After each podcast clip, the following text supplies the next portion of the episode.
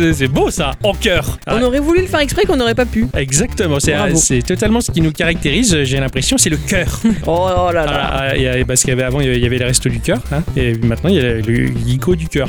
voilà, de toute façon, ça a toujours été gratuit Geekorama, donc en Euh, fait, ça oui. change rien. Voilà. Ça- C'est- Ça a toujours été moins cher que gratuit. mais Exactement, c'est ça, c'est la C'est nous formule. qu'on vous paye pour écouter. Ah bon, tu fais ça parce que moi j'ai jamais rien payé. Non, moi non plus. Ah, Si, on paye. C'est pas faux qu'on paye. Oui, c'est vrai, on paye. C'est bien comme début. C'est vrai qu'on paye pas mal de services euh, pour que vous puissiez bénéficier de cette émission. En fait, oui, il a raison, on paye pour vous, mais Et Moi je disais ça juste pour la blague, mais maintenant que tu le dis, en fait, c'est un vrai. vrai. Bon, tant qu'on prend plaisir à faire cette émission, c'est le principal. Ah oui. Mon cher Ixon, comment vas-tu? Eh ben franchement, Ouais. beaucoup mieux. Ah, parce que c'est que la, Beaucoup mieux. la semaine dernière, l'émission sous Valium. Ah oui. Ah. Mais c'est pour imposer sa force vers L'Ovalium. imposer la force vers l'ovalium, c'est-à-dire l'estime du savoir. L'Ovalium, tout à fait. Voilà. Ouais, C'est l'estime du savoir. Là, c'était l'estime du manque de sommeil. Voilà. on, a- on était fatigués la Ouais, semaine là, dernière. là j'ai bien dormi. Ah, je suis bien. Ouais, moi non, mais je suis Mais- bien quand même. Ma chère, la bicyclette, elle va bien? Oui, ça va. Ah ouais, elle a passé une bonne semaine geek? Euh, geek, non. Ah, c'est pas. Après, c'est normal. Tu es- tu tu t'occupes de la partie culturelle de cette émission. T'es moins joueuse qu'Ixon et moi. Sinon, tu parlerais de jeux aussi tout le temps. Eh oui. Voilà, donc c'est pour ça que je te pose les questions. Ça sert à rien. Bah, pas toujours. Pas toujours, en tout cas. Mon cher Ixon, il a fait des trucs geeks. Mon cher il sonne. oui. J'ai oublié le cas. Alors moi cette semaine, a rien foutu, Ouais, a, a beaucoup euh, travaillé, ouais, ça c'est vrai. Euh, mais je dois te remercier parce que tu m'as donné l'idée de- du jeu de ma semaine. Ah. Et, et- et je dis ah bravo. Ah, ça devait être un bon jeu. Je sais à quoi t'as joué. Il fallait du courage. Un peu. Moi, cette semaine, euh, bon, il y a eu mon jeu de la semaine. J'ai beaucoup joué à Dragon Quest 7 que, que j'aime énormément sur 3DS. Enfin, sur 3DS. Laquelle? Laquelle de 3DS Oui, laquelle? Je Ah oui. vous le demande, hein, il y a ma 3DS à moi, ma New 3DS que j'aime, mais bon, j'ai récupéré euh, la 2DS euh, de la petite, puisque maintenant elle joue sur Switch, mais j'avais récupéré un peu celle de bicyclette aussi, puisqu'elle Eh oui. joue pas dessus, mais finalement j'ai réussi à me procurer, tu sais, la 2DS toute moche et toute plate que personne n'aime et que je suis le seul à kiffer, voilà, oui. j'ai ça là, donc voilà. je sais vu sur quelle euh, 3DS à mon Dragon Quest, mais c'est super. mais ma 2DS moche, elle, elle- elle- elle est chouette. Mais hein. je te comprends parce que moi aussi dans pas longtemps j'aurai une deuxième 3DS. Histoire de faire des trucs dessus pour jouer à plein de choses. Bah, je vais la faire tomber histoire de voir si. euh, Ouais, comme les PSP, euh, Voilà. pouf, hop. C'est ça. Oh, yes, Il y a plein de choses qui marchent pareil. J'ai pris cette 2DS pour ça. Oh voilà, c'était euh, ma semaine geek euh, avec euh, bah ouais pas plus de choses que du Dragon Quest euh, encore cette semaine. Voilà. C'est ça, Euh, t'es dans ta période. Ma période, mais j'ai- j'aime beaucoup Dragon Ah Quest bah et, et ces périodes-là, elles sont favorables pour euh, jouer à Dragon Quest. Ouais. Euh, Ok. oui. Ah bien voilà. Donc euh, on va faire avant toute chose. Laisse-moi deviner. Ouais. je- Un petit tour de table. Exactement. Putain. Ah, avant de rentrer dans le vif du sujet et nos chroniques respectives que nous avons travaillées tout au long de cette semaine, eh bien oui, hein, le petit tour de table pour savoir s'il y a quelques news qui vous ont interpellé les enfants. Ah oui, il faut le dire. Hein. L'année 2020, L'année elle est 2020. pleine de surprises. Elle est hein. pleine de surprises. Je l'ai dit. Ah, merci, merci beaucoup. De rien. Parce que après euh, le retour des Battletoads, qui arrivera le 28 août, eh Ouais. bien c'est le tour du seul, de l'unique euh, lombric de l'espace. Ah, Earthworm Jim. Tout à fait, Oh putain, tout à fait. bon. Il rempile pour un nouvel épisode 2D. Ouais. hein, euh, on retrouvera dans le générique d'Earthworm Jim 4, à commencer déjà par le créateur Duke Tennap, euh, le compositeur Tommy et Video Games Live Talarico. Eh oui, j'en ai longuement parlé Voilà, hein, dans un instant culture de 40 minutes. Voilà. T'as failli dire l'instant culotte. Ouais. Eh, super idée pour une prochaine rubrique Geekorama, ça. Et maintenant, instant culotte. Ta-da-ta-ta, pantsu. Ça, super. Je, je vois déjà le jingle et tout. quoi. Bravo. Pardon, excuse-moi. Et puis euh, on retrouvera aussi le, le programmeur David Perry. Non, il y a David Perry dans Ouais. Earthworm Jim 4. Ouais, ouais, Ok, ça me semble bien barré tout ça. C'est la même équipe qu'avant. Tout à fait. Euh, Il y a un trailer d'une trentaine de secondes qui a été euh, dévoilé et après c'est un peu la douche froide. Oh, le jeu sortira sur Intellivision Amico, une nouvelle console de jeu initiée par euh, le très mélomane Tommy Talarico. Euh, Qu'une seule machine, quoi. Ouais. Hop, hop, hop, c'est une exclusivité. Euh, Et j'ai regardé à quoi ça ressemblait. Et putain, c'est pas très beau. Ça fait très futuriste, très blanc, très. Et euh, pas sûr de aimer. Ok, Voilà. je vais aller voir ça. Après, ça, ça m'étonne pas de l'équipe. hein. Ils ont toujours fait des jeux en marge de ce qui se faisait. Ils étaient un peu what the fuck, tout ça. Et bon, bah, ils continuent. Oh, mais quand ils vont voir que ça marche pas Ils feront. sur Switch. Ouais, ils feront autre chose. Bon, merci pour cette news euh, qui était bien au début. Euh, oui. Moi, je commence par le petit raz-de-marée qui a eu lieu cette semaine grâce à Epic Games. Alors, effectivement, le studio américain a décidé de se la jouer révolutionnaire en tentant de doubler Apple. Alors laissez-moi vous préciser que le jeu phare d'Epic Games, Fortnite Battle Royale, est un jeu gratuit qui permet cependant au studio d'engranger masse de flouze grâce clair. au système de microtransactions et qui est disponible sur toutes les plateformes de jeux possibles et imaginables, hein, la Xbox, iOS, Android, mon frigo, euh, bref partout quoi. Ouais. On est d'accord. Or les plateformes sur lesquelles jouent les joueurs prennent une commission sur leurs achats en jeu. Tout à fait. Mais toutes, on est d'accord. Oh oui. Ah oui, bah oui, tout à fait, toutes. Ce 13 août, Epic Games a mis en place une combine permettant à ses utilisateurs de faire des paiements moins chers car ne passant pas par les plateformes dédiées et ils s'en sont vantés dans un communiqué de presse. Apple et Google n'ont pas tardé à répondre, hein, supprimant l'application de leurs stores respectifs au motif qu'elle ne respectait plus les conditions d'utilisation, mais Epic Games ne s'arrête pas là, porte plainte et dans le même temps incite ses utilisateurs à demander le remboursement des achats in-game en proposant un tuto sur leur site et en lançant le mouvement hashtag Free Fortnite sur les réseaux sociaux. Balançant pour se faire la parodie d'une vieille pub d'Apple dans laquelle, à l'époque, Apple trollait IBM en le comparant au tyran du livre de George Orwell 1984, Epic Games fait ici passer Apple pour le méchant qui censure un jeu sur des millions d'appareils, se transformant alors en tyran à son tour. Le tout se termine par une proposition rejoignez le combat pour s'assurer que 2020 ne devienne pas 84. Oh la Pourquoi vache. Apple et pourquoi pas Google aussi du coup Bah, je parce, parce que Google pèse moins lourd dans le game. Puis c'est plus facile de parodier une pub d'Apple qu'une pub de Google. C'est ça, C'est ça. faux. Apple, c'est une entreprise qui a de l'aura et un prestige, donc c'est plus facile de taper dessus parce qu'on les voit d'abord. J'imagine qu'il va y avoir des tonnes de gens et de joueurs qui vont se sentir investis de cette cause de défendre Fortnite et du vilain Apple. Je trouve ça terrible parce que grosso modo, moi, je vais, je vais pas juger cette affaire parce que personnellement, j'en ai rien à foutre. Eh oui. Dans les années 80, je jouais à ma NES, mais euh, Nintendo, c'était la même chose. Ils ont fait des coups de monumentaux. Atari considérait que Nintendo prenait une trop grosse commission. C'est une guerre de, de- de toujours, si tu Eh veux, oui. mais à l'époque, bah, c'était pas très relayé. Et nous, de toute façon, qu'est-ce qu'on est Un consommateur, un joueur, et puis point barre, euh, ça nous concerne pas trop. Genre, donc, alors oui, ça les concerne dans le sens où l'application a été retirée, mais vu l'affect que je porte pour ce jeu, Mhm. Ouais. ouais, c'est étrange, c'est une manière de faire de la pub, du bad buzz. Enfin, c'est bon, c'est dans l'air du temps. C'est ça. euh, J'ai envie de te dire. Je vais vous parler du studio Something We Made, qui propose le jeu Toem. Toi-même. Ce jeu-là, je pense que cette chère à bicyclette va être fortement intéressée. Et pour moi Ouais, ça pourrait être un jeu qui pourrait faire le sujet euh, d'un Gikorama futur. Bon. Pour changer un Oh. peu tes habitudes et laisser ta place de Miss Culture à ce cher Ixon qui fait des instants culture raisonnables et bien fichus comparé à moi. Nous sommes dans ce jeu-là un artiste enjoué, un photographe euh, comme pouvait l'être Jade dans Beyond Good and Evil ou le héros du premier Dead Rising. Mais ici, euh, bah, euh, c'est plutôt le sourire aux lèvres que l'on va traverser euh, bah, un pays qui nous semble nordique, euh, scandinave. Notre but va être de faire des photos selon différents critères, croiser des gens, les aider, discuter avec eux, et de fil en aiguille va se tisser une trame scénaristique et nous allons poursuivre le phénomène Toem. C'est un jeu en 3D avec un moteur très très simple, mais très solide, très joli, en noir et blanc, très proche de l'illustration. Grâce au mouvement de caméra, justement, on se rend compte que c'est de la 3D parce que sinon on pouvait largement se faire berner, se dire mais c'est juste une illustration en noir et blanc. Les sprites 2D qui composent le jeu sont dessinés à la main et en fait c'est vraiment typé Hidden Folks, Mm. duquel nous a parlé à bicyclette dans l'épisode 178 de Geekorama. L'interface de l'appareil photo est super chou, complètement ludique, bah, comme un logiciel made in Nintendo. Notre album photo est très enfantin, tout est très joli et puis ça régale de se promener dans ces petits décors en vue isométrique. Ça grouille de détails, c'est joliment exécuté et ça sort sur Windows dans un premier temps en 2021. D'accord. Mais alors c'est tout chou, c'est vraiment voilà ce côté noir et blanc et tu promènes ton petit bonhomme BD euh, très stylisé Hidden Folks et tu te promènes, t'as les papillons, t'as les machins et là paf tu passes en vue FPS parce que t'as pris ton appareil photo et t'essaies de cadrer, de faire ta vie. Voilà, c'est- C'est cool. c'est trop joli, c'est trop chou, ça m'a vraiment touché. Il y a une belle petite note émotionnelle là-dedans, c'est chouette. Alors bon, c'était assez évident, hein. Ah, mais on avait espoir que ça passe. Le fan remake GoldenEye 007 sous Unreal Engine est mort. Oh eh, non Nintendo il a dit ouais, bah, bah, bah, bah. Euh, sont- euh, c'est même pas Nintendo, hein. Et c'est les ayants droit. Ah, C'est d'accord. MGM et dans Jacques. D'accord. Voilà, qui, qui ont dit non, non, non, euh, stop. Comme pour le fan remake de Resident Evil 2, dont les assets ont été réutilisés pour le jeu Daymare 1998, les assets de GoldenEye 007 sont réutilisés pour le Project Yenus. Et on rigole pas.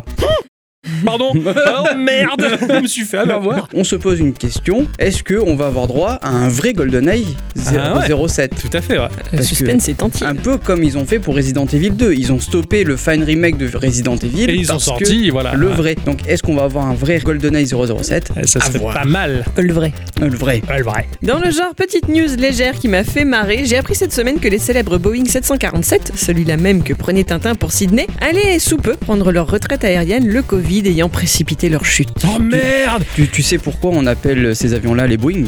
Quand ils s'écrasent, ça fait Boeing. C'était l'occasion d'apprendre que ces avions, conçus en 1988, hein, reçoivent encore et toujours les mises à jour de leur base de données embarquées via des disquettes. Et ce, tous les 28 jours avec 8 disquettes nécessaires. Il n'y a pas à dire, aussi archaïque soit-elle, cette technologie de la disquette aura tenu le coup longtemps et je me demande quelle sera la toute dernière machine à les utiliser. Les DAB, les Eh oui. distributeurs de billets. Moi, j'ai été très surpris que quand j'ai pu bosser par le biais de l'intérim dans ce domaine-là, t'ouvres le DAB et tu sors la disquette. Et là, tu dis, ah putain, ah ouais, Quoi ça marche encore avec ça. Vous savez que c'est plus produit, on est dans la merde. Oh. Le studio Team Reptile nous propose le jeu Bomb Rush Cyberpunk. Et Cyberpunk, ça m'a fait vachement rigoler, ouais. Après avoir proposé un excellent jeu comme Lethal League, eh bien, la Team Reptile se pointe avec ce jeu-là qui est un hommage pleinement assumé à Jet Set Radio Allez mais totalement Jet Set Radio. On va incarner un graffeur fier de son art et de sa culture et il va apposer son blaze aux quatre coins de la ville. On va défier les forces de l'ordre qui dépassées ne peuvent rien faire contre cette déferlante de couleurs digne d'un Splatoon à grande échelle. On va être équipé d'un jetpack et on va se lancer à pleine balle dans les airs ou dans les rues avec nos rollers pour grinder et faire des figures sur un peu tout et n'importe quoi. Exactement, comme dans Jet Set Radio qui était sorti sur Dreamcast. On va également affronter des bandes rivales qui vont essayer de nous barrer la route et récupérer son territoire en recouvrant nos graphes. Il y a Hideki Naganuma qui est à la composition de la BO du jeu, qui n'est autre que le compositeur de Jet Set Radio. Ah oui Graphiquement, c'est un cel shading qui recouvre un moteur graphique moderne, c'est ultra beau, c'est super fluide, c'est vif en couleur et indéniablement classe et cool. C'est actuellement en développement et on en saura plus en 2021. J'ai vu le trailer, moi qui ai jamais joué à Jet Set Radio, alors j'avais chopé une petite console qui fait de l'émulation euh, pour, pour tester un peu, c'est vachement cool Jet Set Radio, ça certes vieilli, c'est vraiment bien, je découvre le truc et là quand je vois ça, je vois ce jeu là, je fais mais putain c'est Il faut faire le 2. D'accord. Effectivement, ça va mieux.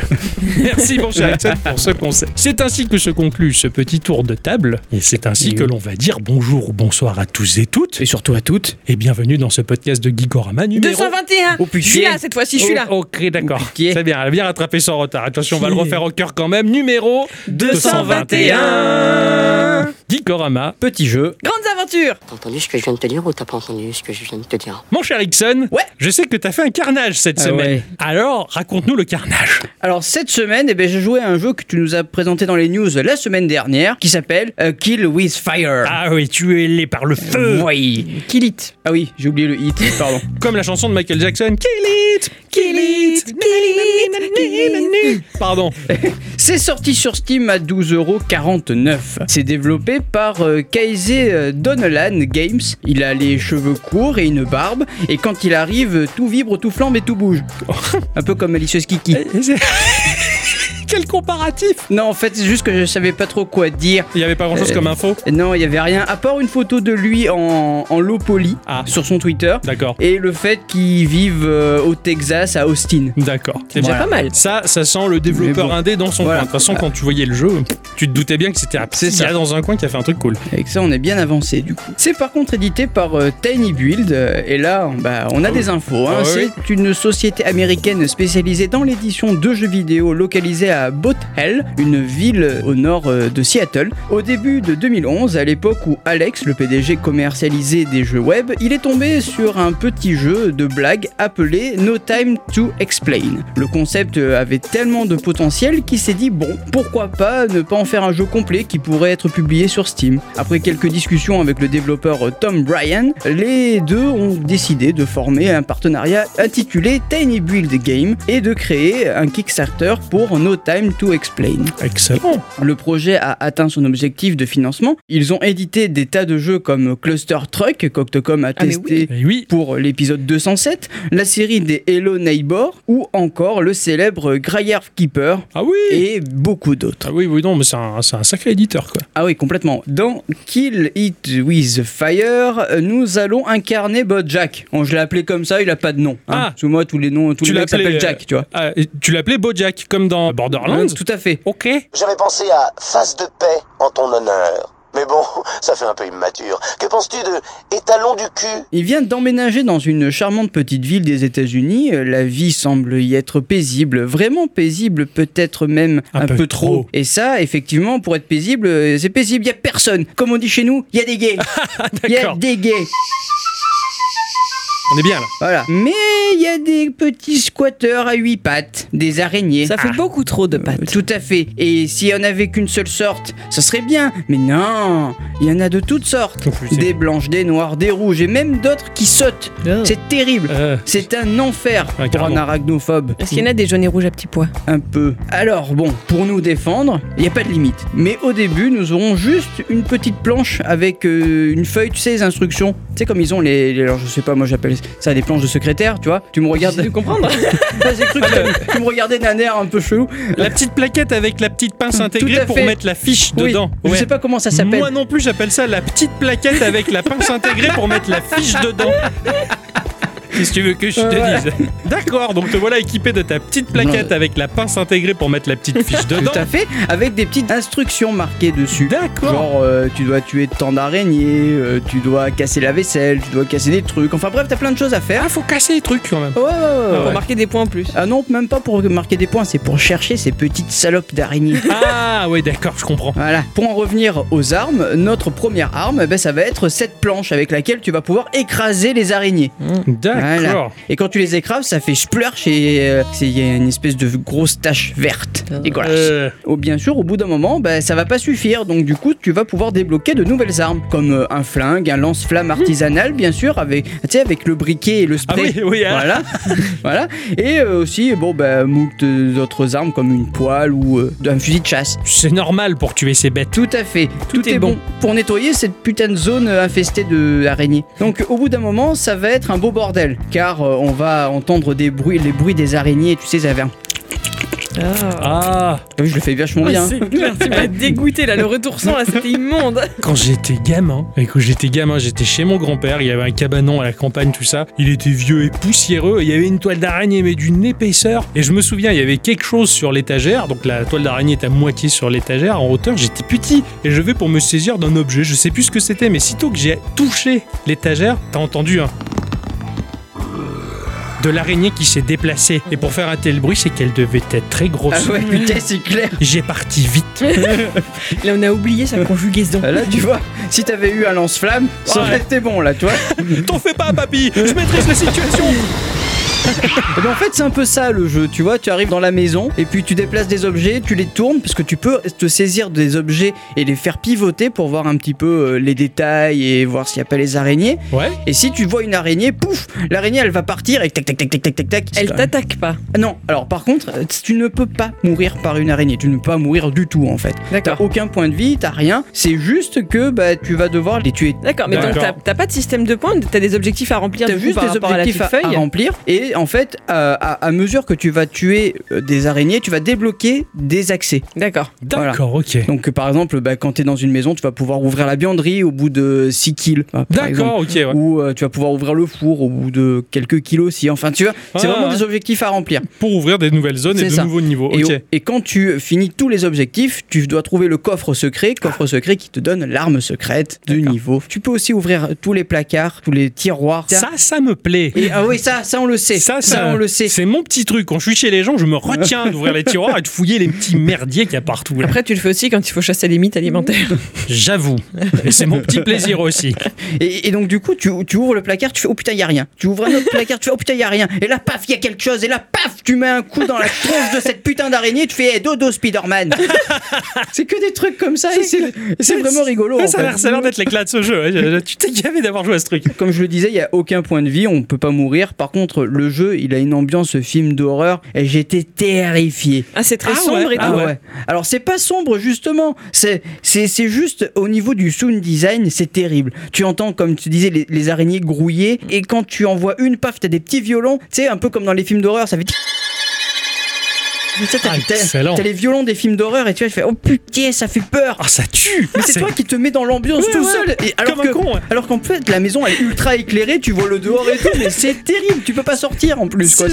T'es confiné avec les araignées. C'est ça, c'est complètement ça. Mais le sound design est vraiment bien, bien, bien bon, foutu ça. quoi. Ça, c'est très bon. Et en plus, à part ça, il n'y a pas beaucoup de musique. D'accord. Donc du coup, t'es là, tu fais putain, la seule musique qu'il y a, elle est terrifiante quoi. C'est clair, t'es t'es dans l'ambiance tillée, quoi. Voilà, ce qui va te sauver de la crise cardiaque, c'est que tout est en low poly. Ouais. Voilà, avec. Sinon, t'étais mort. ouais, c'est ça. T'appelles le SAMU, il reste derrière toi avec les défibrillateurs et il te regarde jouer au cas ça, où voilà. il traîne, il me dit ouais, Heureusement que c'est du low poly. Hein. C'est exactement ça quoi. T'as quand même un peu des détails. Par exemple, quand tu regardes, euh, ben, euh, je sais pas moi, une photographie, Ouais. tu vas voir la, per- le- la personne qui est dessus. Ça va pas être un vulgaire dessin moche. Ou tu vas, quand tu ouvres les tiroirs, tu vas voir par exemple, t'as t'as la manette de la Xbox ou sous la télé t'as la Xbox. Enfin, tu reconnais les objets, Ouais, même si c'est du low poly. C'est détaillé quand même. Voilà. C'est du low poly détaillé. ouais. Même si je me suis bien amusé sur ce jeu, j'ai trouvé dommage que le concept n'ait pas été poussé plus loin. Car au bout de quelques heures de jeu, bah, bah, en fait, t'as plus trop de surprises et même si les décors changent, au début t'es dans des maisons, après t'es dans les stations essence, les Ouais. jardins zen, beaucoup d'autres même. Mais par contre, t'as plus de surprises au bout d'un moment. Oui, tu ouais, vois ouais, T'as pas de boss. Voilà, c'est ça, Ouais. exactement. Par contre, le fait que le jeu nous pousse vraiment à explorer de fond en comble les, euh, La les- baraque. la baraque ou euh, l'endroit où tu es, ça j'ai vraiment vraiment Ouais. bien aimé. quoi. Ah, d'accord. T'es en vue FPS Ouais, t'es en vue FPS, ouais, carrément. Marrant ça. C'est un jeu qui sort d'une game jam et qui nous prouve que bah, euh, le con- un concept peut marcher sans forcément avoir euh, bah, une tonne de euh, D'effets d'histoire, graphiques, ouais, d'effets voilà. graphiques, etc. Même si le scénario tient sur un timbre poste, hein, j'ai dû bah, un petit peu euh, étoffer le truc. Après, les gars, j'ai lu par-ci par-là que euh, les gens avaient un peu râlé par rapport à l'histoire. Mais j'ai envie de dire, on a tous un truc qui s'appelle bah, l'imagination. Exactement. Voilà. Et ça, en fait, c'est c'est vachement bien quand on commence à l'utiliser parce que ça peut être encore plus drôle que si on nous donnait une histoire. Exactement, ouais, je suis tout à fait d'accord. Et, et moi, c'est parce que je m'en suis servi et j'ai trouvé ça vachement bien. Ouais. C'est terrible parce qu'on doit tout le temps réapprendre aux autres qui râlent de cette manière-là que, bah, comme tu le dis, c'est l'imagination qui fait ça. tout. Je veux dire, c'est comme si euh, à l'époque j'avais joué à Tetris et j'avais râlé sur les forums. Je, oh, l'histoire est pas terrible. Hein. Bah, ouais. C'est un gameplay, c'est tout. C'est comme ça. Et, il faut tout le temps. et- non, mec, c'est juste que le jeu, tu l'as mal abordé. Il faut juste que tu fasses un peu travailler ton imaginaire et là, tu vas t'éclater. C'est exactement et, ça. euh, et heureusement que t'es là pour le faire, justement. Bah C'est oui, très, voilà. très bien. Enfin voilà quoi, c'est un jeu qui m'a vraiment vraiment amusé Ouais. et euh, je vous conseille de, de- de le tester. Il y a une démo qui est, qui C'est est dispo, sur ouais. Steam, donc euh, foncez quoi. On peut pas y jouer à plusieurs. Non, on peut pas y jouer à plusieurs, c'est dommage. Oui, ce serait C'est rigolo. c'est dommage. Un concept de jeu où il faut chasser des araignées à plusieurs, ah oui, ça franchement. serait, ça serait Limite, tu tu brûles ton copain avec son ton C'est lance-flamme et tout. voilà, le. Fire et tout, ça serait vraiment drôle ça. Ah, c'est, en tout cas, c'est, une chouette découverte. C'est le genre de jeu typique PC, ça. C'est jeu indé Ouais, PC, je trouve. C'est le genre de jeu où tu te marres, c'est con, c'est rigolo, tu Exactement. vois, voilà, et ça, ça passe très bien. Ça passe un bon moment là-dessus. Ouais.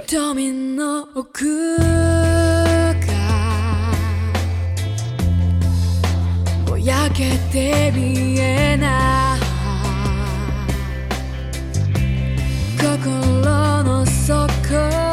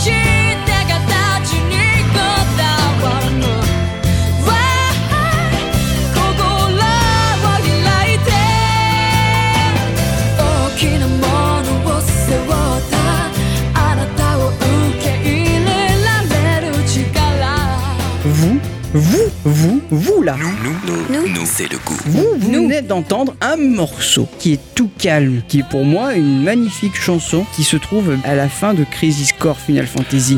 Ah, d'accord, ok. Voilà. Elle s'intitule Why. Elle est interprétée par euh, une star de la J-pop qui s'appelle Ayaka Lida, qui l'a interprétée pour le jeu Final Fantasy Crisis Core sorti sur PSP. Ça a l'air d'être un peu la tristesse, hein Ah, c'est putain, tu pleures à la fin. Ah, ok. Ah, bah, moi, je- j'ai eu ma petite larme et tout. Oh, là, tu fais, oh putain, ça se finit comme ça. Non Et quand tu sais qu'après, il y a une suite, Ouais. mais qui est Final Fantasy. Ah, La d'accord. de Crisis Core, c'est la préquelle de Final Fantasy VII. D'accord, ok. Du coup, bah, t'es content. Ah, c'est classe. Ah, c'est classe. Voilà. Ah, c'est bien.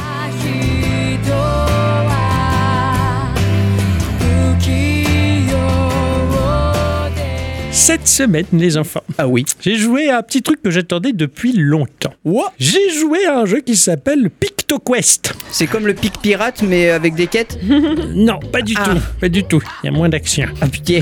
Moins d'action que dans un pic pirate, putain. Et, et- et je vais vous faire des aveux grâce à ce jeu. Oh putain. C'est sorti sur PC et Switch à un prix environnant les 10 euros, sur iOS à un prix environnant les 4 euros et probablement dans peu de temps sur Android. Ça a été développé par NanoPico, qui est un studio français, semble-t-il, vu que leur site est complètement HS et inaccessible. Oh. Depuis toute la semaine, j'ai eu du mal à avoir des infos. T'avais pas le cache sur Google? Euh, non, pas du tout. Est-ce que le studio existe encore? J'en sais rien. Quoi qu'il en soit, je sais qu'il a été fondé par euh, trois chefs de file qui sont Aurélien Regard, qui a travaillé sur le jeu The Next Penelope et ce jeu-là dont le titre me plaît beaucoup, qui s'appelle Pouf versus The Cursed Kitty, pour mettre un accent anglais dégueulasse qui va faire plaisir à ce cher oncle Gabo. Thank you. Il y a Hervé Barbaresi qui a travaillé sur Pang Adventure et Pix the Cat et Florian Sibera qui a travaillé sur Rayman Jungle Run qui est excellent comme Ah runner et Pix the Cat également. Ça a été édité par Plugin Digital qui est un gros distributeur énorme, complet qui propose des jeux sur toutes les machines qui existent sur Terre et peut-être même au-delà. Ils sont partenaires de SNK, de Raw Fury, de Paradox, de Konami, de Bandai Namco et j'en passe. On trouve à leur catalogue des jeux comme The Plague Dead Cell, euh, City Skyline Zombie Night Terror. J'ai pu en parler dans l'épisode 75. Encore Golf Peak, euh, j'en ai parlé dans l'épisode 155 ou Vandals, euh, j'ai pu en parler dans l'épisode de Geekorama 101. Bref, un distributeur qui est quand même assez énormissime. C'est étonnant qu'ils aient soutenu ce petit projet-là, ce petit studio, et c'est tant mieux pour eux parce que ce jeu était quand même très excellent. Dans PictoQuest, le mal a frappé le monde, et particulièrement le monde euh, du petit village dans lequel on vit. Ah. C'est- C'est pas cool, hein, voilà. Dans ce petit village, euh, les artistes tels que Octocom ou cette chère Lorane qui dessinent de bien jolies choses, eh bien, ils se retrouvent privés de leur art dans le sens où le mal absolu a volé tous les tableaux et les a décomposés, déstructurés, défragmentés. À nous, l'aventurier ou l'aventurière, de trouver les tableaux pour leur rendre de leur superbe. On va se retrouver dans un petit RPG avec des mécaniques de Picross. Alors là, j'avoue, j'ai compris ce que ressentait Ixon à une époque face à des jeux tour par tour. Je dis, ouais, je prends mon épée et je vais combattre en faisant un Picross. Ah, eh, ouais, hein. C'est c'est mou. Toutes les, tous les moyens sont bons pour lutter. Voilà. Alors, eh bien, on va être lancé sur une grande map avec différents points de passage qui vont être les différents levels. Voilà. On va pouvoir voir notre progression dans le jeu qui va être présentée en pourcentage au fur et à mesure que l'on avance dans les niveaux, sachant que l'on va pouvoir rejouer certains niveaux pour farmer un peu parce que bah, RPG oblige, il y a de l'or qui est en jeu. Au début, ça a l'air d'aller vite. Je suis, ah, putain, les grilles, je les enchaîne. Je me fous, moi. C'est fou. Et quand tu arrives sur les dernières grilles quand tu commences à passer les 50-60%, putain, c'est un peu long là, c'est galère.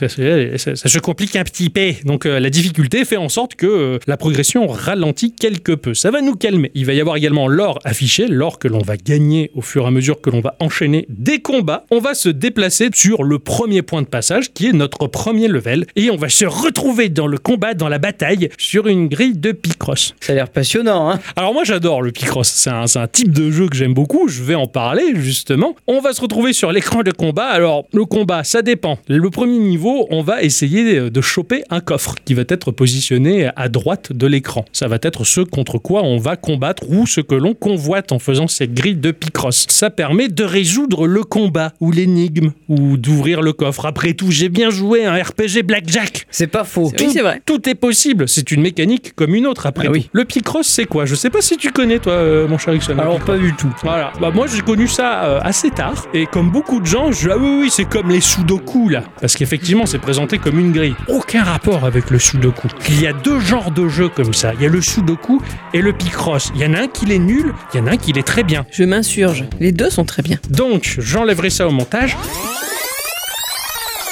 Il y a deux genres de jeux comme ça. Il y a le Sudoku et le Picross. Il y en a un qui est nul, il y en a un qui est très bien. Oui, c'est vrai. Qu'est-ce que le Picross? Alors admettons qu'on va se retrouver sur une grille de 5 par 5. Petite grille pour commencer, pas grand chose. Comme des mots croisés, verticalement et horizontalement, en dehors de la grille, on va avoir des indications chiffrées. Admettons, la première ligne horizontale de la grille, il va y avoir le chiffre 5. Bah, C'est-à-dire que l'on va cliquer sur les 5 cases pour les remplir. Parce que là, c'est pas bien compliqué. Elles vont se colorier en noir, les cases elles vont être noires, c'est validé. Admettons que on a à côté de la ligne un 1 et il y a un 3. C'est-à-dire que l'on va devoir laisser un espace entre la première case qui est pleine, l'espace, et les trois autres. On va remplir cette ligne horizontale par le biais de cette indication. L'espace que l'on va laisser vide, on a un petit outil spécial qui va permettre de mettre une petite croix dedans pour dire ah, là-dessus, il y a rien. Au début, quand je joue au Picross, je mettais pas les croix dans les cases qui étaient censées être vides. Et c'est dommage parce que par la suite, quand les grilles se compliquent, c'est là que tu t'aperçois que l'outil de la petite croix pour dire celle-là elle est vide, c'est vachement important. Un peu comme quand tu mets le drapeau dans un démineur. Exactement, Ouais. c'est tout à fait ça. C'est pour t'indiquer à toi-même justement que là il y a rien, que là il faut faire attention et ça sert pour plus tard. Mais admettons que sur une ligne horizontale est indiqué 2 sur les 5 cases. Mhm. Et où tu mets les deux Puisque t'as aucune indication qui te dit un peu plus par là, un peu au milieu, un peu à gauche, un peu. T'en sais rien du tout? Bah pas forcément. En fait, il va falloir compléter la grille avec les indications verticales et les autres horizontales pour laisser la logique du jeu nous montrer quelle case remplir ou laisser vide. Elles vont se remplir en quelque sorte d'elles-mêmes en recoupant toutes ces informations. D'accord. Et en fin de compte, quand tu saisis le truc, mais ça devient tellement logique et en fait c'est tellement jouissif. Au début, ça te semble impossible et tu commences à remplir, à faire gaffe, tu mets tes petites croix, tes petits... et ça prend forme et tu suis la logique et tu résous le puzzle et en fait, mais c'est génial. Alors au début, c'est facile quand la grille elle est de 5 par 5 et puis on va passer sur des grilles de 8 par 8, de 10 par 10, de 15 par 20, de 20 par 20 et là ça devient euh, une très longue histoire. Alors bon, contre un coffre, euh, c'est simple, hein, euh, on a le temps. Voilà, on va réfléchir, on va mettre nos petites croix. On fait des fois des erreurs et ces erreurs, elles vont taper dans notre réserve d'or. D'accord. Chaque erreur va t'enlever des petites pièces, donc bon, pas intérêt à faire de l'erreur en tout cas. Mais bon, ça te permet quand même de faire des erreurs et au fur et à mesure, tu vas résoudre la grille et tu vas obtenir le coffre et continuer. Mais bah, des fois, tu vas combattre euh, un mob. Et là, c'est pas pareil parce que le mob, il a une barre de PV. On va lui faire perdre des PV quand on complète une ligne, horizontale ou verticale. Quand tu résous une ligne complètement, pouf, là, tu fais du dégât sur le mob. D'accord. En général, dans le Picross, t'as pas ça. hein. Tu fais ta grille, t'as le temps, t'es tranquille, c'est posé. Tu l'as même en version papier, tu peux le faire sur les toilettes. C'est ça. Ah, Mais là, j'ai pas le contre- temps euh, quand je suis sur les cabinets. Ouais. si on se plante, c'est le mob qui va nous attaquer et nous voler un demi-cœur sur nos trois cœurs de vie. Mais si on prend trop son temps, de base, le mob il a une barre d'action qui se remplit lentement. Et à son terme, le monstre il va te frapper. Ah oui, Donc, d'accord, il y a la barre d'ATB quoi. c'est ça. Et là, t'as pas le temps de trop réfléchir longtemps. parce que tu sais qu'il va te massacrer à la fin. Et Ah. c'est assez compliqué. Tu peux pas flâner. Voilà, il faut vite faire la grille avant que le monstre te tue. Sur la map, tu vas avoir des téléporteurs pour te rendre euh, à des points plus éloignés plutôt que de te taper point par point et level par level. Et tu as des magasins Ah. où tu vas dépenser ton or, dans lequel tu vas pouvoir acheter des orbes. Alors, par exemple, t'as l'orbe de feu qui va faire brûler sur la grille des cases qui vont nous révéler temporairement celles que l'on doit remplir. C'est le petit pouvoir. T'as des potions de vie au cas où t'es vraiment dans la merde. Pouf, tu prends ta potion des- de vie. C'est des petites aides quoi. C'est ça, c'est des petites aides mais typées RPG en fin de compte. Tu as des orbes électriques qui vont compléter 9 cases. Tu as des orbes de glace qui vont geler les ennemis et te laisser un petit peu plus de temps. Puis certaines boutiques, pour 1000 pièces d'or, ah bah, elles te vendent un cœur supplémentaire. Et ça, Ah, ça c'est- fait plaisir. Ah oui, carrément. Ce qui fait que dans le fond, bah, tu farmes un peu. Tu vas refaire certains niveaux pour avoir du coffre, pour avoir un peu plus de pièces, ce genre de choses. Et à la fin, même si tu connais la grille de Picross par cœur, c'est pas grave. Ça te facilite la tâche et tu farmes un peu plus facilement. Tu as des quêtes aussi. Tu as des PNJ sur la map. Et ils vont te dire Hey, est-ce que tu pourrais faire cette grille euh, sans faire aucune faute? Sinon, t'as pas récompense. Olenk. Le petit, tu es- ah, ça, c'est- ça picote. Ah ouais. Jamais j'ai sa vu. Picross. C'est- Ah, ça, c'est bravo, ça. Jamais dans un Picross, j'ai eu un enjeu pareil. Habituellement, c'est simplement le petit bonheur des réseaux de la grille. Mais là, t'as carrément le défi, le monstre qui te menace, tout ça, machin, les petites potions, les petites attaques magiques. J'ai jamais vécu ça dans un Picross, quoi. Admettons, imagine, tu fais des mots croisés, t'as des sorts à lancer sur la grille, quoi. C'est super, ça prend une autre dimension, tout en restant très mou dans le combat. hein. Ça, mais ça t'aime bien ça. Certains PNJ te proposent même de faire des grilles en un temps record et c'est super tendu pour obtenir des récompenses. Il y a même des boss qui ont des attaques qui s'appliquent sur la grille, genre, ah tiens, je t'efface 8 cases que t'as fait, ah, démerde-toi, tu- ah, putain, tiens, dans cette zone, je t'efface toutes les croix que t'avais indiqué qu'il fallait rien mettre dedans pour que tu galères. Ah, c'est des fois les boss, ils sont super galères Ok. et ils te rajoutent vraiment de, de la tension. À l'intention de savoir qu'ils existent. Bon voilà, c'est un Picross, pas comme les autres, avec vraiment le petit suspense des adversaires au milieu qui ont tendance à te gêner et à te stresser. Ça te fout le stress et. euh, Ah oui, le- oui, oui, parce que d'habitude t'as le temps. C'est c'est comme si t'avais un mec qui, avait, qui te pointait un flingue sur la tempe et qui dit tu fais tes mots croisés si dans 10 secondes t'as pas fait la grille, je te tue. Tu vas dire oh putain, tu- tu- tu- là c'est un peu pareil. Et c'est assez marrant. Graphiquement, on est dans un jeu en 2D, typé flash, mais alors de très grand luxe. hein, c'est vraiment Ah ouais. super joli. Alors j'aime bien, c'est stylisé manga chibi, mais à la sauce Frenchy. Euh, T'es presque un peu dans le Dofus, tu vois. Ah oui, d'accord. Et visuellement, Ah, c'est euh, c'est tout chou, c'est mignon, très coloré. La map, elle est trop jolie, elle laisse imaginer plein de choses dans cette aventure. Et le Picross, une fois réalisé, passe en mode couleur et s'anime, mais tout en restant en pixel art. Ça, c'est pas lui de Picross qui fait ça, c'est en général. Quand Oui, tu résous ta grille de Picross, en fin de compte, toutes ces cases que tu mets et que tu laisses vides, ça représente un dessin en pixel art. Oui, ça c'est le Picross. Ça. Moi j'avais souvent vu des jeux Picross qu'il fallait dévoiler le dessin. Bah c'est ça, exactement. Tu dois dévoiler le dessin. Tu fais le dessin. Alors sur des grilles de 5 par 5, c'est du pixel art très gras et basique. Et malgré tout, t'as des formes qui en sortent. Tu vois, putain, là j'ai fait une potion avec euh, 5 10 cases. Quoi. Comment j'ai fait ça? C'est assez sympa et ça passe en couleur et c'est animé, c'est joli. C'est la petite satisfaction du Picross que j'adore euh, en général. Quoi. La durée de vie pour un habitué du genre, elle est presque un peu courte. Ça va assez vite hein, sur les dernières grilles, même si elles sont badass. ben, tu connais la logique du truc et tu t'en sors toujours à peu près. Mais bon, pour le néophyte ou celui qui est pas particulièrement habitué à ça, c'est une bonne aventure, c'est chouette. Et puis dans le fond, c'est un titre assez atypique. quoi. C'est le premier jeu du studio et c'est bien barré pour eux, je trouve. S'ils ont pas fermé leurs portes, comme a tendance à dire le site web. Ou alors ils ont juste pas payé l'hébergeur. Peut-être, ça peut arriver s'ils sont Ça- un peu comme nous des fois. euh, Ça voilà. nous est arrivé. C'est vrai. T'as plein d'options euh, de jeu pour simplifier le contrôle. Alors où tu te déplaces sur la grille avec euh, des petits sticks euh, ou alors en tactile. Enfin voilà. C'est un bon jeu dans tous les sens du terme. C'est bien fini et t'as presque envie de voir arriver un deuxième, tu vois, pour avoir encore plus de Ah ouais, choses et une plus grande aventure. Moi, j'ai trouvé ça très chouette euh, pour un studio français et euh, bah, je suis content et bah, j'espère qu'il y aura peut-être des extensions parce que moi les Picross, j'adore ça. Je sais que ta chérie aime beaucoup le Picross oui, aussi. tout à fait, tout à fait. Alors que moi, euh, non. Ouais, en fait, c'est- je connaissais pas le principe et j'avais téléchargé une ROM sur émulateur Game Boy euh, de Mario Picross. Mais alors là, ça a été la révélation du siècle. Je me suis dit, mais c'est génial, en fait, tu fais des petits dessins tout, tout con avec pas grand chose et en réfléchissant. Et le Sudoku, j'aime pas. Vraiment pas du tout. Mais ça, c'est trop bien parce que t'as un dessin à la fin, en pixel. Et je trouve ça super. Voilà. Moi j'aimais bien pendant mes vacances, je faisais ça au camping. Ah ouais, C'est bien, sur, mais vraiment sur le truc, le, le journal, là, comme t'as le journal pour les mots mêlés. Ah c'est ça, ça existe. euh. On avait pas les mêmes vacances, je crois. Ma chère à bicyclette, instant culture.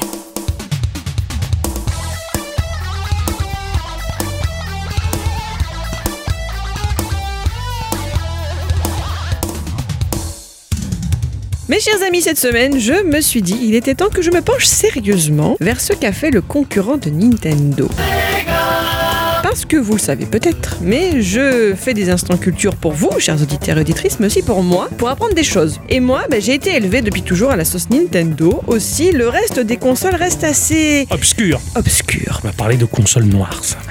C'est pas faux. Bah, il faut plus dire noir, attention. hein. Ah bah, elle était noire, hein. Ah non, elle était opposée euh, à... À la couleur alors, de l'autre. Voilà. Voilà. Et c'est pas pour autant que c'est une différence qui va pénaliser. Non. Putain, Elle était noire en fait. Putain, Bon, de allez. 21 e siècle de merde. Nous allons, si vous le voulez bien, retourner quelques années en arrière et retrouver cette période temporelle qui représente la fameuse quatrième génération. Messieurs, je sais que vous êtes très forts en date, vous serez donc tout à fait en mesure de me dire de quelle fourchette d'années je parle. Ça se mange à la fourchette, les dates Oui. Ah merde Moi, Je les mangeais avec les doigts. En fait, je les mangeais pas parce que j'aime pas ça Ah, oui, moi d'ailleurs. non plus, mais. Parce qu'on dirait des blattes. Eh oui, et puis dedans, euh, puis c'est chiant à manger. Ah ouais, ouais, il paraît qu'il y a plein d'os. Oh, dans les plates. oh. Bon alors, ça commence quand la quatrième génération? 80. What am I supposed to do? Oh, qu'est-ce que tu fais là 85. Ensuite, toi tu dis quoi 89. Mais Vous avez tort tous les deux. Ah J'aime bien quand vous avez tort, ça m'amuse. Voilà.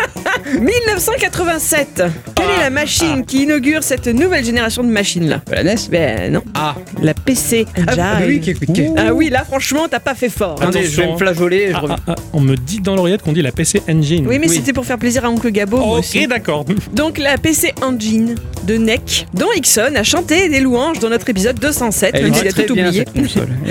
Car même si elle possède un processeur central 8 bits, son processeur graphique, lui, est bien un processeur 16 bits, ce qui fait de cette machine qu'elle était très en avance sur son temps. Quelle est la dernière console 16 bits, puisque c'est là le critère de tri entre les différentes consoles, qui a donc vécu ses dernières heures de fabrication en 2004 En 2004 Tout à fait. 16 bits Tout à fait. Attends, ça va être encore un truc du genre à l'Atari euh, de- du Brésil? La Wonder Swan?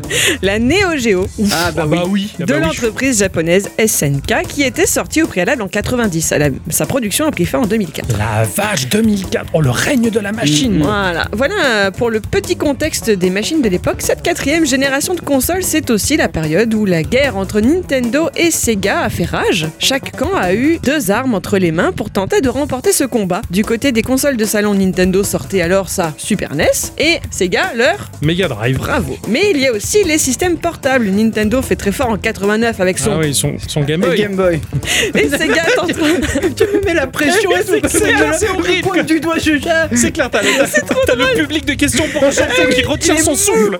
Et Sega tentera un peu plus tard donc de grappiller quelque part du marché avec son Game Gear que j'ai pu avoir. Là, alors le voilà, mon sujet de cette semaine, le Game Gear, une console que je n'ai jamais eu entre les mains, mais sur laquelle, mes chers amis, je crois savoir que au moins Octocom a passé de nombreuses heures. Tout à fait. Moi j'ai une question avant qu'on commence cet instant culture et que on se mette tous d'accord. Game Gear ou Game Euh, Gear Je sais pas, j'ai copié sur ce qu'il a dit lui. Parce que c'est Metal Gear ou Metal Gear? Eh ben c'est Metal Gear. Il y a qu'un bourgeois qui vit dans un grand palace avec son valet Gilberto qui dit euh, Gears of War. Et c'est Gears of War. Game Gear, Gears of War, Metal Game Gear. Gear. Donc Voilà. disons-le de suite. Game Gear. Game Voilà, Gear. Game Gear. Voilà. La quatrième génération de consoles parle de consoles 16 bits, mais pas en ce qui concerne les versions portables. Là, nous restons sur des versions 8 bits. Je préfère le préciser parce que ça m'a un peu perturbé. C'est-à-dire. Ben, je comprenais plus rien. D'accord, ok. Je vous l'ai dit plus tôt, cette machine est sortie en 1990, en octobre au Japon. Les petits Américains et Européens ont quant à eux dû patienter 6 mois supplémentaires pour pouvoir la contempler en avril 91, ce qui est toujours mieux que les petits Australiens qui ont dû patienter de leur côté jusqu'en 92. Oui, c'est sûr. Moi j'avais 9 ans, j'étais fou. Je voulais cette machine. Attention cependant, le Game Boy de Nintendo n'était pas son seul concurrent. Sur le marché existait aussi la Lynx d'Atari Ah, mhm. et le Turbo Express de chez NEC. Ne les oublions pas. Oh la Lynx, incroyable machine ambidextre. Tu pouvais la mettre à droite comme à gauche. Génial. Elle était super, hein, c'était bien pensé. Lors des phases de développement de ces machines, Sega aime bien lui donner des petits noms de code à ses projets. Ouais. Connaissez-vous celui du Game Gear? Quand je l'ai lu dans Console Wars et je m'en rappelle plus, tiens. Alors pourtant Sega suit toujours la même logique pour ses noms de code et d'ailleurs une seule de ses consoles le conservera au final. Le Project Saturn? Ouais. Donc ils utilisent des noms de planètes. Ah, bah oui, Genesis, bah oui. Eh, tout à Et c'est sous l'égide de la planète Mercure qu'a été placée la console portable, donc le Mercury Project. C'est vrai. Oh là là, je m'en rappelle les pages de la presse à l'époque. Oh oui, ça y est, oh, tu m'as pan de souvenirs là. Pan de- Ah oui aussi. En C'est souvenir. l'instant culotte, tu sais bien. Puisque son but premier est de concurrencer le Game Boy, le projet Mercure doit avancer très vite, histoire de ne pas trop laisser le premier prendre ses aises sur le marché. Pour aller vite, mais bien, chez Sega, ils ont eu l'idée non pas d'innover, mais de recycler. C'est ainsi que le Game Gear a été conçu comme une version portable de leur vieille console de salon 8 bits sortie 5 ans plus tôt, la Master Système, ouais, Alors, tout à fait. la légende raconte aussi que ils l'ont pas forcément sorti du chapeau. hein. Ce serait les ingénieurs chez Nintendo qui l'auraient qui- Mis qui sur une fausse piste, Ouais. ouais, par le biais de brevets de- et de copiage de brevets. Ouais. Encore Mais- pire que mais- ça. Mais pas par rapport à la forme là du coup? Euh, là, c'est carrément même par rapport au hardware. Hardware, En ouais. fait. Nintendo voulait que ce soit Sharp, qui fasse les écrans. les écrans, mais au final, ils ont demandé à une autre société. Ce n'est pas l'autre société qui a eu le, marché, Sharp. Mais il y a eu embrouille. euh, Gunpei Yokoi a dû faire une espèce d'embrouille avec l'autre société en leur donnant sur papier la Des console plans, ouais. pour l'année prochaine. Ils voulaient pas fournir le matériel nécessaire, sauf à condition d'avoir les plans complets de la machine. Mm. Et, et Nintendo n'avait aucun intérêt de dévoiler ses plans complets. C'est pour ça. qu'ils avaient fait des plans d'une fausse machine, qui était finalement le Game Gear. C'est ça. Et puis, oh, comme par hasard, Sega les a sortis. Ouais. C'est magique C'est ça, ouais, c'est vrai, cette histoire elle était passionnante. En tout cas, au final, bah, ça donne une machine plus puissante que le Game Boy. Ah, complètement. Notamment grâce à son écran rétro-éclairé en Couleur. À fait. Carrément, On y c'est revient. révolutionnaire. Car contrairement au Game Boy et ses quatre nuances de vert olive disponibles, le Game Gear, tout comme la Lynx et le Turbo Express, permettent, permettait d'afficher de nombreuses couleurs, 32 en simultané, sur une palette complète de 4087 couleurs. Oh la vache, c'est badass quand Joli. même. hein. L'autre aspect sur lequel les développeurs ont beaucoup travaillé réside dans dans l'allure générale de la console, le but étant de la rendre bien plus confortable que son principal concurrent. Cela passe par le fait que le Game Gear a été modélisé avec une forme similaire au contrôleur de la Mega Drive, leur console de salon 16 bits sortie en 88 au Japon. Avec donc une plus grande longueur de la machine, des courbes, une croix directionnelle mieux pensée, mieux placée, plus grande que sur le Game Boy. Bref, tout ce qu'il fallait pour ne pas choper une crampe comme cela pouvait si souvent arriver sur la machine inventée par Gunpei Yokoi. C'est pas faux, pour un aglo, elle était confortable. Eh, bref. J'ai jamais eu de crampes sur la Game Boy. hein. Et petites mains. Et délicate. Oh, parabolique. Et vice versa. Parlons de la sortie de cette puissante console portable maintenant. Là où Nintendo mettait Tetris comme jeu de lancement de son Game Boy, Sega a totalement innové en mettant de son côté la cartouche de Columns Ah ouais Ouh. Un match 3 dans lequel les joueurs devront aligner des couleurs afin de faire disparaître des blocs. Ouh Bah, il était pas mauvais, Columns. C'était pas des blocs, c'était des cristaux. C'est vrai d'ailleurs. Pardon. c'est vrai qu'il pouvait s'appeler Jewels. Eh oui. Ah, il était, non, il était pas mauvais. euh, Ah, Columns. J'ai pas dit qu'il était mauvais. J'ai dit que. Mais ça, ça- La, la tête- la musique de Column, c'est pas mal. Ouais. Je l'aime bien. Elle reste dans la tête après. Ouais. Ça va être mieux que celle de Tetris. Alors, c'est bien, celle de Tetris c'est très bien, celle de Column c'est bien, euh, mais un peu entêtante. C'est un Et peu comme Sega en général. Oui. Il est entêtant. C'est bien, mais c'est un peu entêtant. Et donc, même si Columns n'a jamais détrôné Tetris, les premiers temps, la console portable se vend bien. 40 000 unités au Japon en deux jours, 90 000 en un mois. Aux États-Unis, elle se vendra à 500 000 exemplaires lors de sa première année de lancement et atteindra les 900 000 ventes en 1992. Pas si mal. Ouais, c'est Mm, clair, pas bon si score, mal. très bon score. Par contre, là où le bas blesse, c'est pour le reste de son catalogue. Alors attention, ne nous méprenons pas. Il y a eu de bons jeux sur cette petite machine. Wonder Boy, les Sonic, Shinobi, Street of Rage. Oh, carrément. Hein ah bah oui, puisque j'en avais déjà parlé, moi j'avais eu Street of Rage sur, sur Game Gear. C'était le Street of Rage au rabais. Mais pour la plupart de ces titres, il s'agit de portages des versions de la Master System. Une fois de plus, rien de bien innovant. Surtout que Nintendo à ce moment-là contrôle environ 90% des éditeurs tiers de ce marché-là. Alors oui, ça laisse peu de marge de manœuvre à Sega. Il est estimé que 300 jeux sont sortis sur le Game Gear contre plus de 1000 sur le Game Boy. Ouais, tout à fait. Après, Nintendo avait des techniques commerciales vraiment très très fortes. Bah, finalement, à la Apple d'aujourd'hui, si Mhm. tu veux, ils ont imposé un monopole en réussissant à cloisonner le marché pour se le favoriser pour eux.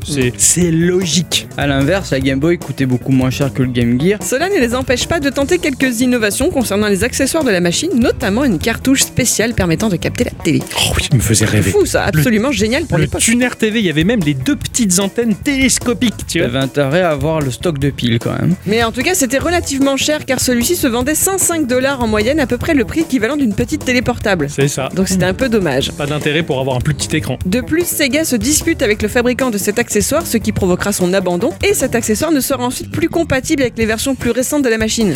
Stupide. Parce que oui, il y a eu quelques versions du Game Gear, notamment quelques versions colorées. Parlons couleur. La rouge coca Les Américains en 93 ont eu une édition bleu sport avec le jeu World Series Baseball. Mhm. Au Japon, il y en a une au ton rouge-orange avec le logo Coca. Elle me fait rêver. Et il y a eu quelques autres, mais aucune, aucune chez nous en Europe. Non, on Que avait le modèle. que le modèle noir, ouais. Euh, je n'ai pas encore parlé de ce qui fâche vraiment les consommateurs. Certes, le modèle est plus puissant qu'une Game Boy, mais, comme tu l'as dit, la Ça- batterie ne suit pas. À bouffer les piles, hein Ah, vous Ah oui. les piles. 6 piles. Comparativement, là où un Game Boy tient à l'aise entre 20 et 30 heures de jeu, le Game Gear tient à peine 6 heures avec 6 piles. Sega, conscient de ce petit souci, sortira une batterie externe qui permettra de pousser la durée de vie de la batterie jusqu'à aller 10 heures. Mais l'engin est énorme. Oui. La Mhm. console est plus si portable que ça. Je l'ai eu. Alors, il y avait le petit clips pour le mettre à la ceinture. mais quand t'es un gosse de 10 ans, mais t'as l'impression d'avoir un sac à dos à la ceinture tellement que le truc il est gros et lourd. C'est Et pour ça qu'il a la scoliose de la droite. C'est ça. Il marche penché. C'est à cause de la batterie du Game Gear. J'y jouais essentiellement sur secteur à cette machine. Eh oui, bah oui, forcément. Dans les dernières fausses bonnes idées de Sega pour étoffer son catalogue, il sort un convertisseur pour pouvoir jouer en portable à des jeux Master System. Tu pouvais donc y insérer n'importe quel jeu de la console, de salon, pour pouvoir y jouer sur ta portable. Mais l'écran du Game Gear était plus petit, ce qui faisait que par exemple tous les RPG avec du texte te devenaient peu lisibles. Ils ont tenté de faire l'inverse du coup, créer un adaptateur qui permettrait d'insérer les cartouches du Game Gear dans la Master System. Mais ils ont jamais pu rendre cette idée concrète, notamment à cause du trop grand nombre de couleurs de la palette de la portable comparée à celle du salon. Ah, En fait, ils ont jamais changé quelque part. C'est ça. Non, c'est- Sega, Sega, systématiquement, ils se goffrent. Ah ouais, mais comment ils ils font font des mauvais choix tout le temps. Et avant de conclure, je vais ici me permettre une petite digression.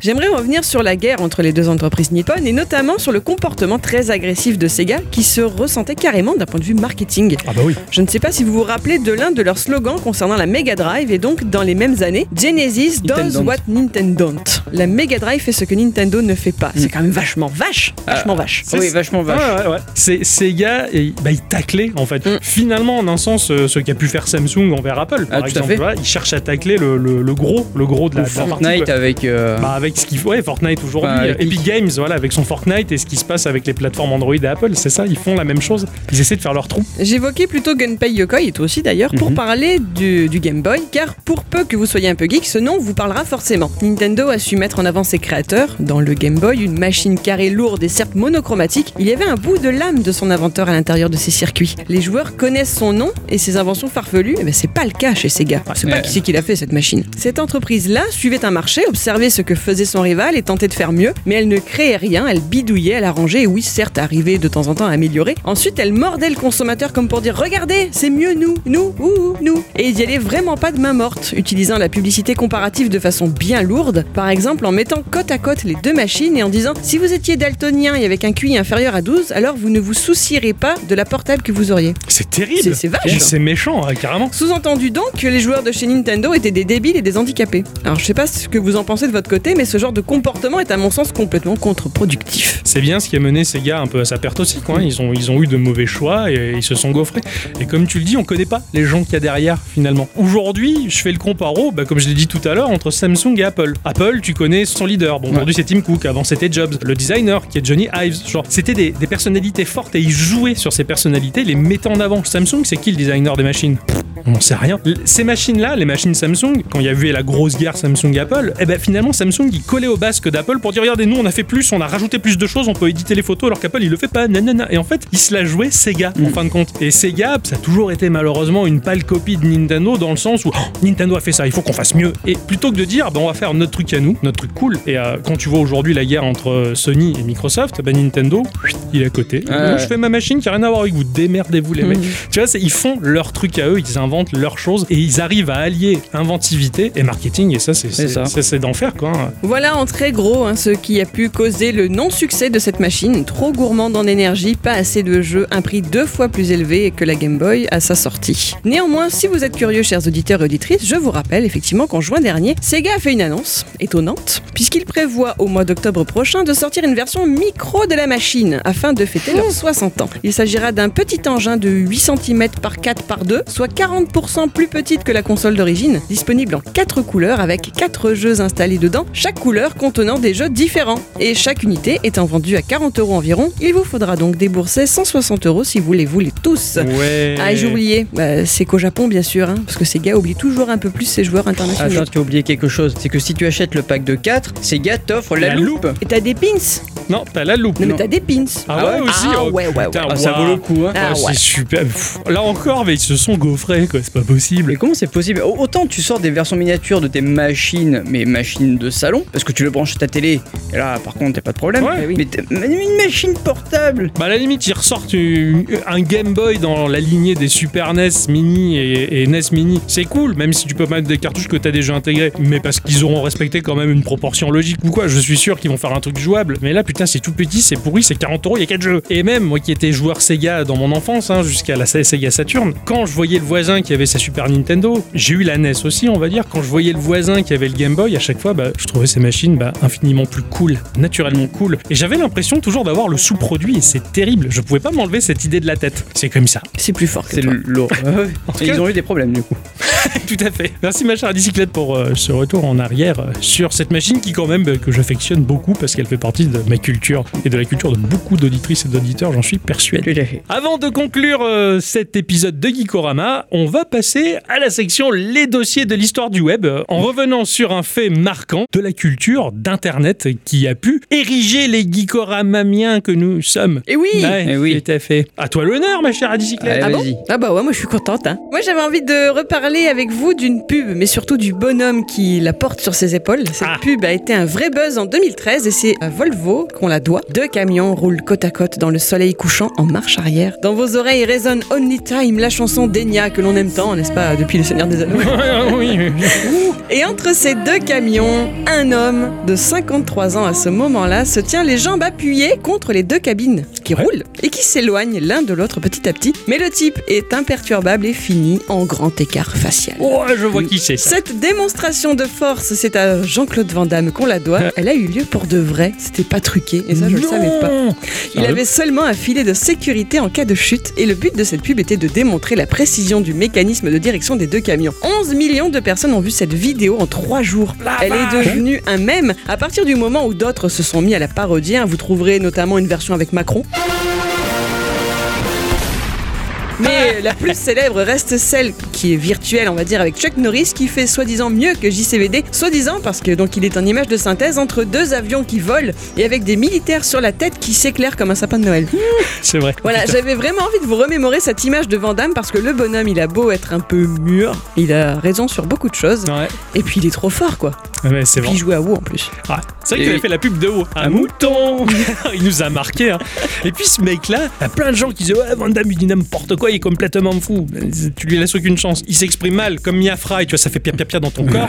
Ben, en fait, quand t'écoutes Van Damme, ben, il exprime des choses euh, peut-être mal, mais il est pas si con que ça, il est très très chouette. Et euh, d'ailleurs, je vous conseille largement le film JCVD, tout simplement. Et, et c'est un super bon acteur en fait. Ah oui, il donne carrément. tout ce qu'il a à chaque fois. C'est clair. Et putain, il a une classe en plus. Ah, mais c'est ça, enfin tu vois le visage qui tient, il a les bras croisés. Ouais, il est Quand il ces camions qui se reculent là, c'est c'est Il est impressionnant. quoi. parfait ce gars. Ah ouais. Non, il est, il est ultime quoi. Je, je, je kiffe, euh, je kiffe Van Damme. Ah, c'est chouette. que- Oui, cette pub, elle m'avait marqué à son époque. Je me rappelle en fait, c'est c'est Octocom qui m'a fait découvrir ce type, hein, qui reste euh, une espèce de légende. Oh. Je- ouais, mais c'est une légende ju- jusqu'aujourd'hui, hein, parce que je vais un peu révéler euh, qui il est. Et, et- et je me suis toujours demandé si ce mec était sérieux ou pas. Est-ce vous, que ce mec est sérieux?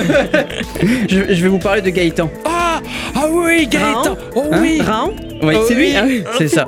Alors on, on- alors, on l'a découvert avec une vidéo de, de lui qui se prenait pour Rahan, Ah hein, oui. comme vous le dites. hein. Il va dans la forêt avec un pull en guise de, de, de- de peau de bête. hein. Donc j'ai décidé de partir euh, dormir euh, dans la forêt. Donc je me suis mis dans la peau d'Aran, dans la peau de Ra- de Rahan, dans la peau de Rahan. J'ai fait un slip euh, avec ce que j'avais. Et là il y a le couteau d'Arahan, mais j'en ai un qui, un vrai qui coupe parce que celui-là c'est il est en plastique. Donc le collier. Alors j'ai une gourde euh, avec de la ST. que La gourde il l'avait inventée avec une, une vessie de une vessie de loutre, je crois. euh, pour, pour se couvrir. En slip Euh, voilà, c'est ça aussi, il est en slip aussi. Euh, il, a, il essaie de faire tourner son, son coutelas, mais il y arrive, Il y pas, arrive pas. il se pète la gueule. Il, il- il- il pense que Rahan est un personnage réel. Enfin, il- Ouais. il, il essaye, il essaye. Il trouve des traces dans le sol et il dit tiens, ça c'est des traces. Et du coup il, il repérait les traces pour savoir où est-ce qu'il y avait du gibier. bon là c'est des vaches. euh, on pourrait dire que c'était autre chose, un troupeau de un troupeau de un troupeau de bananes. Et il fait rire, il a son petit rire là. il est génial. Ah, J'adore ce mec. Puis euh, ensuite, euh, il, il a, il a fait d'autres vidéos. hein, euh, il a fait euh, Spider-Man. Hein. Quand il met, les, il met les chaussures de Spider-Man, c'est l'espèce de chaussures de plongée, et il dit qu'il n'y a, pas de sens pour les pieds, il n'y a pas le pied droit, il n'y a pas le pied gauche. C'est pratique les chaussons pour l'eau, il n'y a pas de pied droit, il n'y a pas de pied gauche.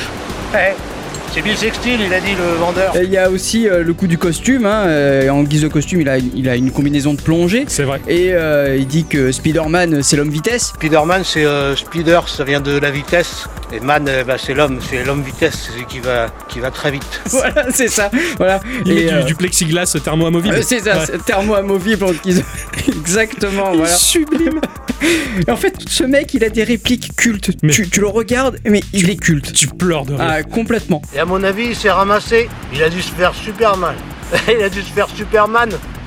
Alors, en plus, c'est filmé de manière, mais très amateur. Ah, carrément. Et ça renforce l'esprit du truc, quoi. C'est trop bien foutu. Il essayait de s'accrocher aux arbres, il n'y arrivait pas parce qu'il disait oui, euh, il a des petites griffes qui sortent de la peau. Oui, voilà. D'ailleurs, il doit tout le temps trouver ses chaussettes. Ouais, qu'est-ce que t'as encore fait avec tes chaussettes, tout ça? Tiens, je t'ai acheté un coupon. Cette réplique, elle est puissante. Et euh, donc ce mec-là, il s'appelle Gaëtan Le Crotteux, ou euh, son vrai nom Stéphane Philoc. Ah. C'est un comédien, il fait des vidéos, il a, il a fait plein de vidéos, notamment avec Alexandre Astier, euh, qui me fait mourir de rire. Ouais. Et, en fait, on pense tout le long du sketch qu'il veut apprendre le piano, parce qu'on voit Alexandre Astier jouer du piano, le mec rentrer, mais il fait n'importe quoi. Et en fait, Alexandre Astier lui apprend à plier tes vêtements.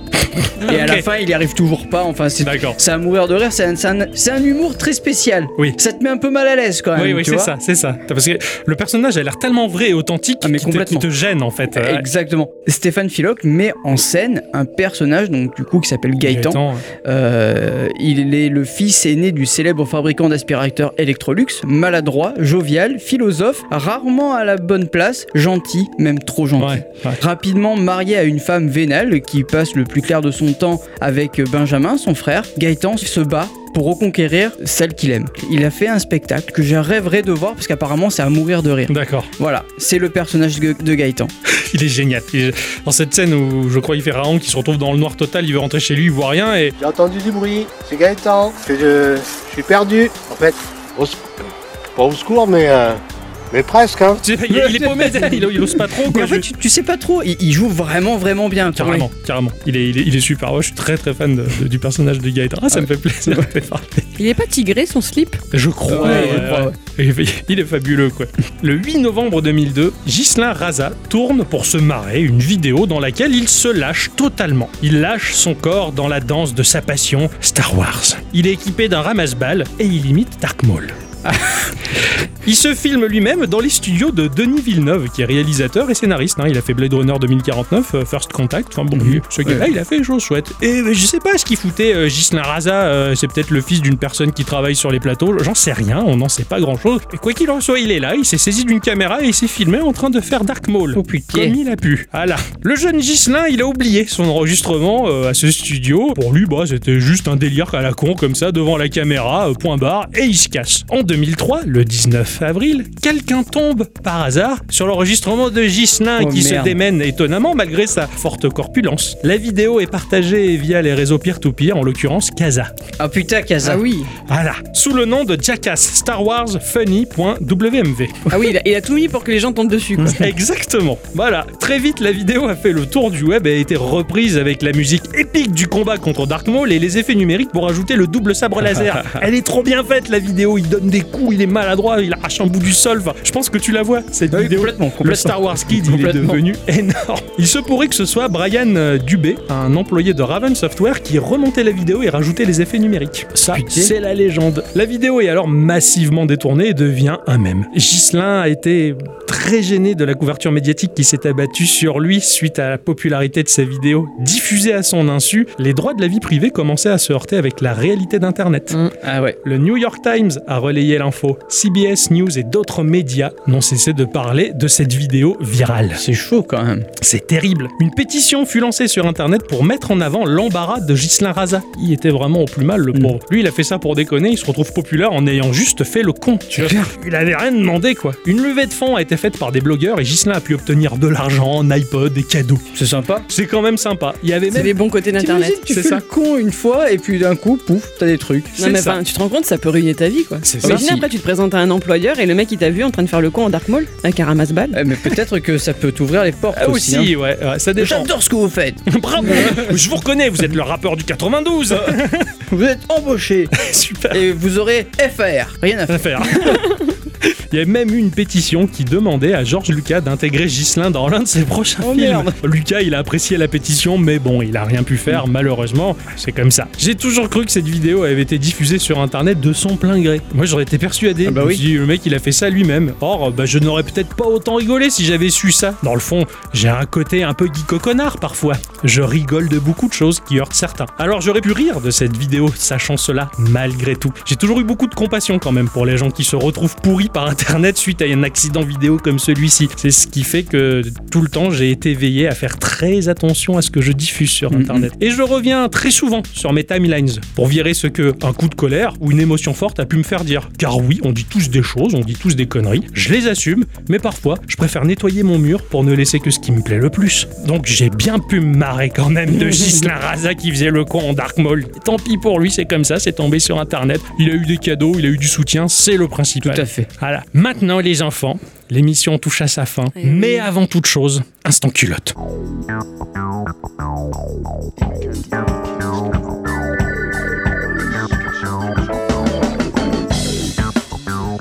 Quoi Mais tu vas faire quoi là Moi, personnellement, je préfère les petites culottes en coton. Mon cher Ixon, est-ce que tu préfères la dentelle ou le coton Ah non, la dentelle, c'est vachement bien. Ah, toi, t'as une préférence pour la dentelle. Ah oui, c'est vachement plus joli. Bah, toi, tu trouves ça joli. Moi, je trouve beaucoup plus chouette une En nana plus, avec ils en font pour, euh, ils en font pour hommes en plus. Ouais, ça, ça c'est assez dramatique. J'ai- J'ai été acclimaté à, à- à ce que j'ai vu dans les mangas japonais. La petite culotte en coton toute simple, c'est très chouette. et Celle que, j'adore Tor- ça. celle que Tortue Géniale euh, rê- rêve d'enlever. Hein, Exactement. c'est ça. voilà. Donc c'est vrai que des fois. Bon, ça suffit là. Ok, d'accord. Vous êtes va trompé d'émission. Il va y avoir instant caleçon. Ça c'est pour la prochaine. c'est ainsi que se conclut cet épisode de Geekorama. Oui, il est temps. Ah oui. Merci à tous et toutes Et surtout à toutes. d'avoir écouté cet épisode jusque-là. On vous retrouve la semaine prochaine pour une émission différente. Ah ouais Ouais, comme ça. Pouf Ah, comme Allez, ça. Pour conclure les vacances, on va faire un truc de fou. Pour conclure les vacances. Avec Geekorama On fait des trucs Ah, Bref. Bravo. On vous dit- Incroyable. On vous dit à la semaine prochaine. Des bisous, on vous aime. Et merci bisous, hein. à tous et toutes. Et surtout à toutes.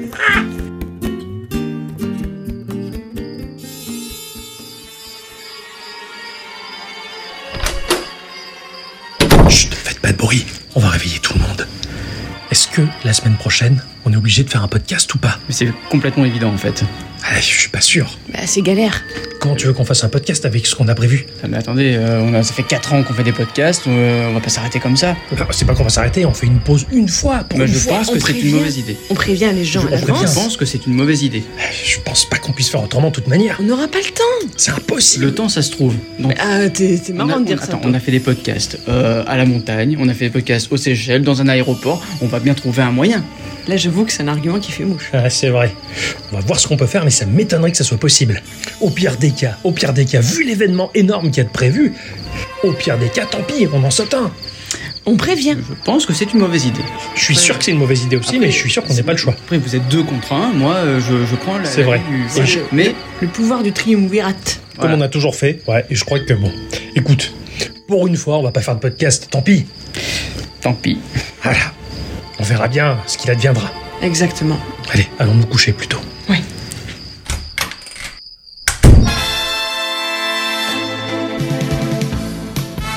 Y aura-t-il un épisode ou n'y aura-t-il pas un épisode de Geekorama la semaine prochaine?